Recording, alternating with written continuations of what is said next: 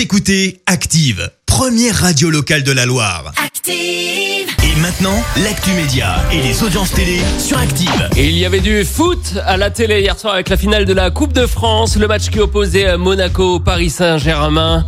C'est arrivé, premier des audiences hier soir. France 2 sur la première marche du, podium, pardon, avec 3 900 000 téléspectateurs. C'est la plus forte audience euh, hier soir. Juste derrière TF1 avec plus de 3 millions de personnes euh, devant Esprit criminel. France 3 arrive euh, troisième des audiences avec Les Enfants du Secret. Et Top Chef euh, finit quatrième hier soir. Qu'est-ce qu'il y a à la télé euh, ce soir? Sachez-le, il y a la série HPI, la nouvelle série euh, de TF1 ce soir en première partie de soirée, 21h05 sur TF1. Il y a Cash Investigation à 21h05 sur France 2, consacré aux données personnelles qui valent de l'or. Très intéressant. Rendez-vous ce soir euh, sur France 2. Et sur euh, M6, il y a la comédie, le film Le Prénom.